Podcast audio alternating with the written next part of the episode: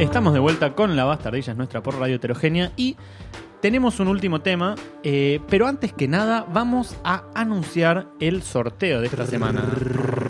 Vamos, no vamos a sortear una remera. Bueno, Vamos, sí, vamos a sortear una remera. Vamos a sortear una remera. Eh, está muy increíble, cortesía de Hadouken Córdoba. Y ya vamos a subir. Ya lo a- estamos haciendo ahora Estamos mismo. subiendo en este preciso momento las condiciones. Básicamente tienen que seguirnos a nosotros, seguir a Hadouken, compartir en una historia. Ajá. Y con eso sí. ya están participando para ganarse esta increíble remera. Arigato. Eh, Sí, yo creo que. em, nada, va a haber mucha gente que va a querer esta remera. Yo quiero esta remera. Está Yo muy, quiero esta está remera. muy buena. Está mejor que esa chafa de Pikachu. no, no, de no, no te Pokémones. metas con Pikachu. ¿no? Pokémones, vayan a laburar Pokémones. no, no, está muerta. Dame remera, está muerta. Eh, Pero está mejor. Bueno, una vez que ya estuvo hecho este anuncio, que va a estar eh, funcionando todo el, el sorteo durante toda esta semana y lo vamos a sortear en vivo la semana que viene, pasamos al último tema del programa, que es The Great Hack. Un documental de Netflix que salió hace bastante poco, hace unas semanas. Eh, en realidad se eh, presentó en un festival a, a principio de año. Eh, un documental dirigido y escrito por Karim Amer y no sé cómo se pronuncia esto, pero algo como Yehan Narijin, algo así. Eh, eh, sí, Rosalía también está involucrada en la producción. Em, y es un documental que básicamente trata sobre el escándalo de Cambridge Analytica de hace unos años, que no sé si recuerdan eh, a los memes, porque yo creo que últimamente ya nos recordamos las cosas por memes, ¿no? Sí.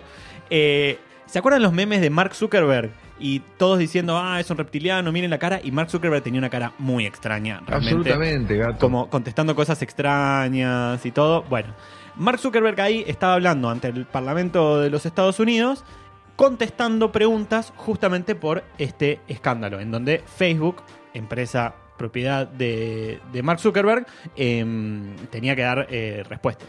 Em, y les cuento básicamente de qué se trata antes de ponernos a analizar un poquito qué opinamos de este documental. Em, trata cómo, cómo se fue desarrollando este escándalo. Eh, Cambridge Analytica, una empresa de recopilación de datos y uso de datos eh, para mm, diferentes fines. No, no sé bien cómo explicar qué tipo de empresa es. Sí, los de Cambridge Analytica tampoco, por eso tuvieron muchos problemas. Sí, exactamente. Eh, pero básicamente era uso de data, principalmente eh, recopilada a través de Facebook, aunque no solamente. Eh, como Facebook eh, ponía a disposición de, de muchos compradores eh, su data, pero con un uso restringido y en un momento a, partir de cierta normativa dijeron, bueno, se acabó lo que se daba, devuélvanos todos los datos que les dimos a través de los clics, los me gusta y todas las interacciones que uno tiene en, en Facebook. Eh, también encuestas, muchísimas Encuestas, así sí. cuando te dicen eh, test de personalidad y bueno, toda esa gilada, bueno, ahí te están sacando tus datos para usarlo para convertirte en un ser del mal. Eh, bueno, lo que pasó con Cambridge Analytica es que usaba estos datos y no era solamente para un análisis de mercado, que es algo para lo que creo que no habría tantos pruritos morales, o sea, la gente le cliquea que le gustan la- las lámparas rojas, entonces le ponemos eh, Propaganda de lámparas rojas, sí. Exactamente. Pero lo que empezó a hacer Cambridge Analytica era eh, hacer análisis de esa data y literalmente, esto lo dicen en el, en el documental, predecir en base a los consumos eh, separándolos demográficamente, por edad eh, y por las diferentes áreas geográficas, predecir consumos posteriores. Claro, generar perfiles. Exactamente. Dicen, esta persona tiene esta personalidad, se comporta de esta manera. Tiene estos gustos. Por lo tanto, en este caso, va a votar a tal.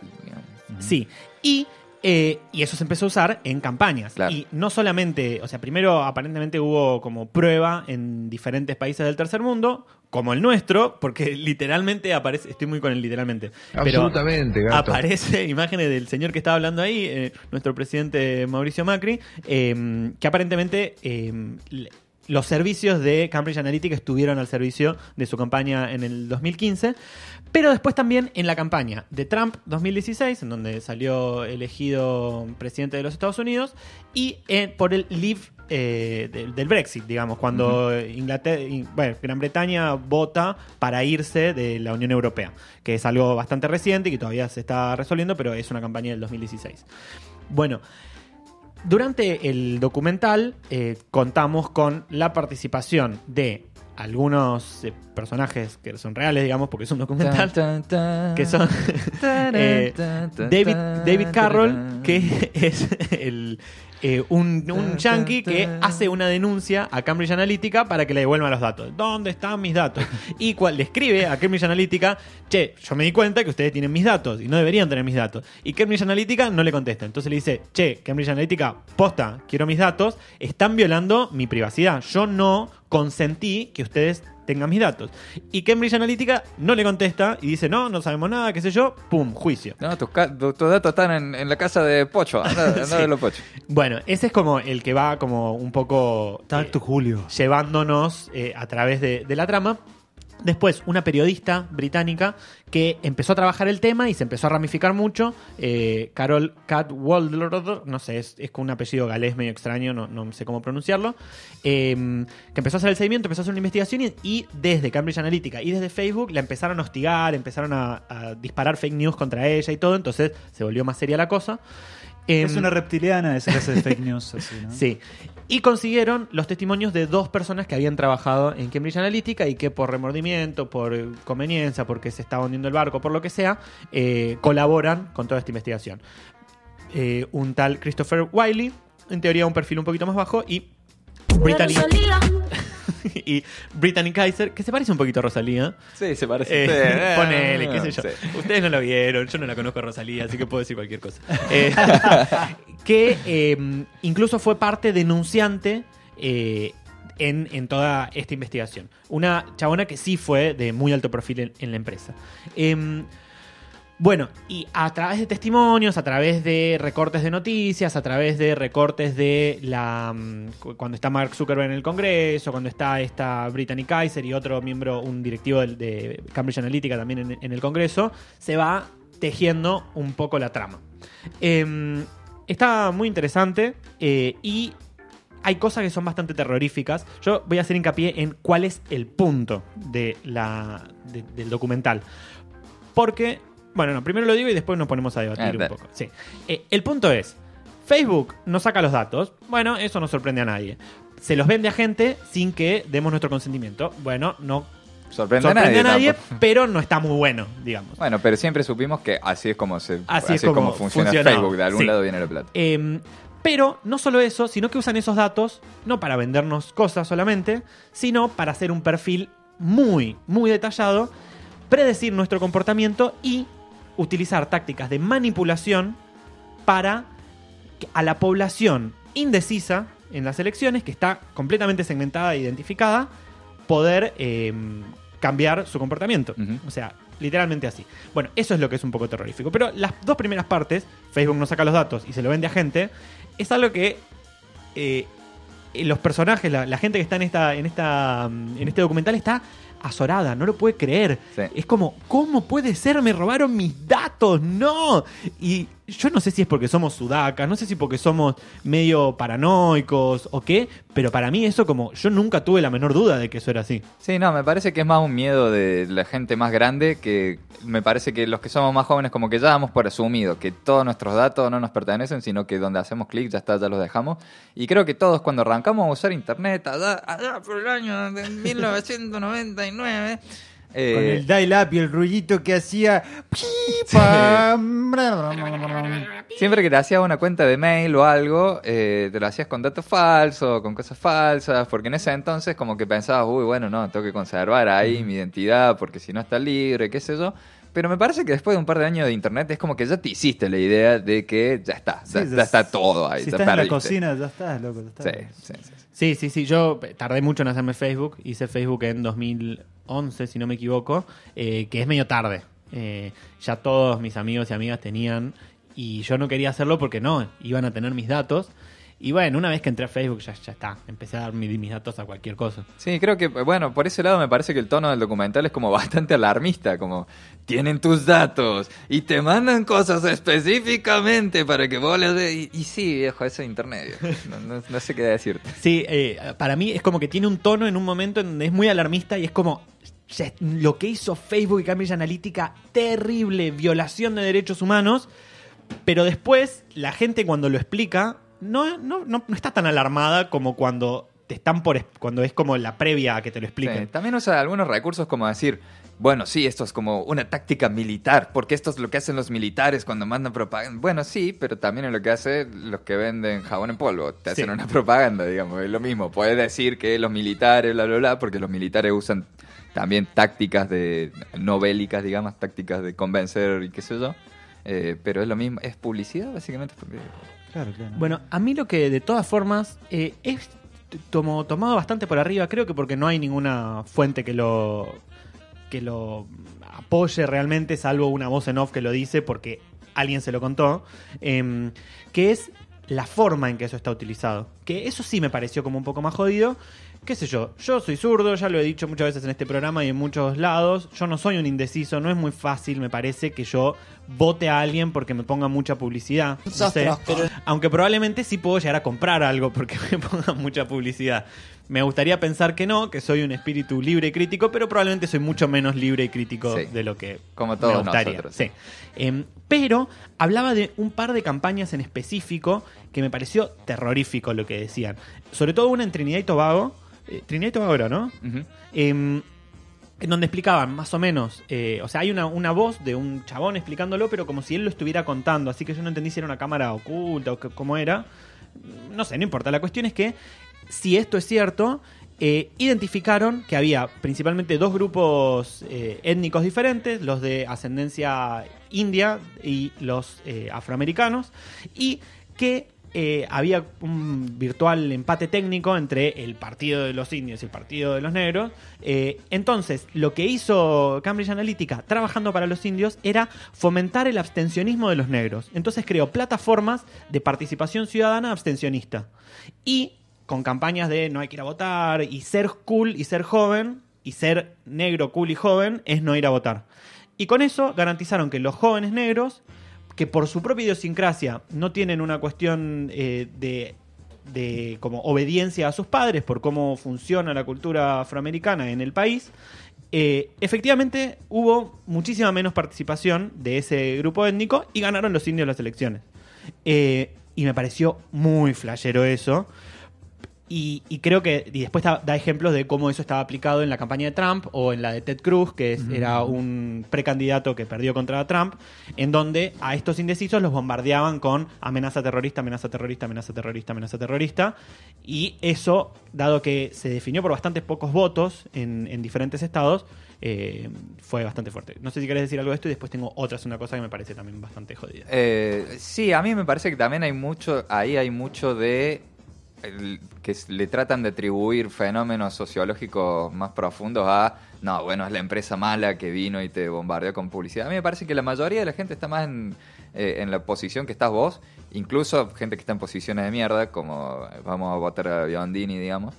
Eh, es gente, a mí me parece que en general no es tan fuerte como tendemos a creer la influencia eh, ni de lo que te tiran como publicidad, ni tampoco de lo que llamamos las cámaras de eco, el, el que a medida que vos vas haciendo clic en cierto tipo de contenido, te va reforzando ese contenido, te va tirando más, qué sé yo.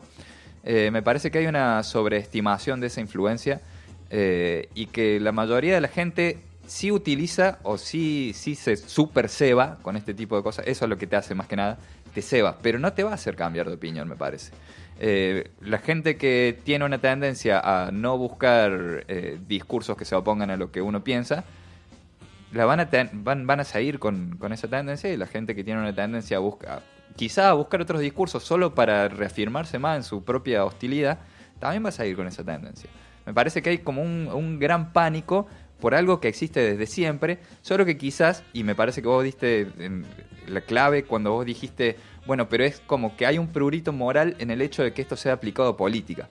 Sin embargo, está aplicado a todos nuestros hábitos de consumo, que uno lo piensa como, bueno, ir a comprar el detergente, pero nuestros hábitos de consumo son lo que, lo que dirige el 90% de nuestras vidas, y eso está totalmente segmentado y analizado y, y estudiado, y todos tenemos un, perfil elaborado sobre qué queremos comprar, sobre qué queremos hacer. Eh, eso es algo que existe desde hace muchísimo tiempo, y que ahora hay mucho escándalo, pero es más que nada por un prurito moral, de decir, bueno, ya te manejamos el 90% de la vida y ahora te diste cuenta de que este 2% que son este, este día que fuiste a votar, este 2% también está influenciado por esto. Aunque también ya estaba influenciado por desde antes, excepto que quizás no de una manera tan eficiente. Sí, Eh, estoy completamente de acuerdo con vos. Además, esto me parece que obedece un poco a eh, el tipo de producciones yankees en donde em, la acción de los individuos eh, y la acción colectiva es algo que siempre responde a otra cosa. Hmm. Para mí no es tan así. Efectivamente hay eh, cosas que son más grandes que los individuos y que son el colectivo. El general Diferentes- Perón. bueno, pero de todas formas, a mí lo que me, me parecía muy jodido de esto era una campaña de un partido, no para posicionar mejor a su partido, sino para, de forma mm, eh, como oculta, influir para que no para que los otros no voten. No sé cómo algo, no sé cómo explicarlo, pero me pareció como jodido. Bueno, Claro, pero, sí, pero- y después la otra cosa sí que me pareció muy interesante porque eso creo que sí se aplica, es lo que se aplicó y se aplica y se debe estar aplicando en todos lados del mundo, pero que lo vimos bastante y estos últimos años acá, el tema de fake news. Eh, Cambridge Analytica eh, como uno de los productores de campañas de fake news. Y ahí se arrogaban el, el éxito de la campaña contra Hillary Clinton, eh, habiendo hecho una campaña que era eh, métanla a Hillary eh, presa Sí. generando cientos de eh, flyers, videos y cosas que se difunden de, forma tal que no se sabe quién es, cuál es su origen. Sí, pero vos fíjate también que la mayor víctima de fake news en esa campaña electoral no fue Hillary Clinton, fue Donald Trump. Y lo siguieron durante mucho tiempo, durante su mandato, toda esta idea de que era un títere de los rusos, de que Ah. se había meado en una prostituta en un hotel ruso y de que los rusos habían hackeado las elecciones y que ta, ta, ta, bla, bla, bla. Eh, y sin embargo fue el, fue el candidato que salió ganando. Sí. Eh, no es que vino Cambridge Analytica y le hizo una campaña sucia a Hillary, que sí lo hicieron, pero claramente eso no fue suficiente porque también del otro lado existía. digamos. Sí, sí, sí, es cierto. O sea, estoy de acuerdo, no hay que sobreestimarlo, pero sí eh, el pensar en cómo esos elementos son hoy una parte eh, integrante del sistema político, podríamos decir. Sí. Cómo eh, todos y todas tenemos un contacto o, o somos alguien que sube un flyer que no está chequeado, que dice Sí, cualquier pavada, dice, hay más funcionarios públicos en Tucumán que en Alemania, y, y todos compartiendo, no, qué indignante, ah, el peronismo destruyó todo, eh, y nada, y, y no está chequeado, y es cualquiera, y es falopa, y es- y- el el problema con esto no es que la gente es engañada, sino que la gente quiere compartir eso. sí, sí, Entonces sí. el punto me parece que la forma de, de combatir esto, que como vos decías, lo que ya está, ya, es parte de la naturaleza, nos tenemos que acostumbrar a que esto va a ser parte de la naturaleza de todas las elecciones de acá en adelante, y la solución no es ni estas campañas para restringir, eh, para restringir el, el mandado de noticias falsas y qué sé yo, porque eso no lo va a parar nunca, es totalmente imparable. La única forma de combatir esto es reforzando lo que hubo que reforzar siempre, el pensamiento crítico en uno mismo y en los individuos, porque eso es inquebrantable por una noticia falsa. Siempre tenés la posibilidad de eh, chequear. Pero de la misma manera tenés siempre la posibilidad de mandar fruta, y ahí está en el centro, en la, decisión que, cada uno toma. Sé que suena como medio eh, wishy-washy, pero es así, está en la decisión que cada uno toma y en la capacidad de analizar que cada uno pueda desarrollar. No lo vas a poder parar por otro lado. Esto es imparable y hay que acostumbrarse porque vino para quedarse. Bueno, eh, creo que nos podemos despedir con esa reflexión sesuda que nos dio Iván. Lo importante es ser críticos y críticas. Eh, y bueno, nada, yo creo que dentro de todo la recomiendo. La narración no me pareció especialmente buena, pero es interesante para verlo, es interesante ver el trabajo que hicieron, es interesante ver algo que quizás no, yo por lo menos no magnificaba, no, no dimensionaba bien, sino que era como, eh, sí, qué sé yo, me sonaba Cambridge Analytica, pero nada más. Y fue un escándalo bastante importante. Es un documental de una hora y media, un poquitito más. Ujú. Se ve mientras, no sé, haces pelas papas. Para agregar, sí. Eso es todo. Bueno. bueno, nos despedimos y nos vemos el próximo martes. Estuvimos. Yo. eh, ah, yo tengo que decir Emiliano Vos, Álvarez, los. Chau, chau. Iván Astudillo, Cami Kucher, Y bueno, le mandamos un saludo a los chicos que espero que se estén divirtiendo. a Lemi Eh, Lunar Lemi y Lunar a Emi Salto. Salto. Yo soy Santi y nos vemos la próxima y gracias por el pescado.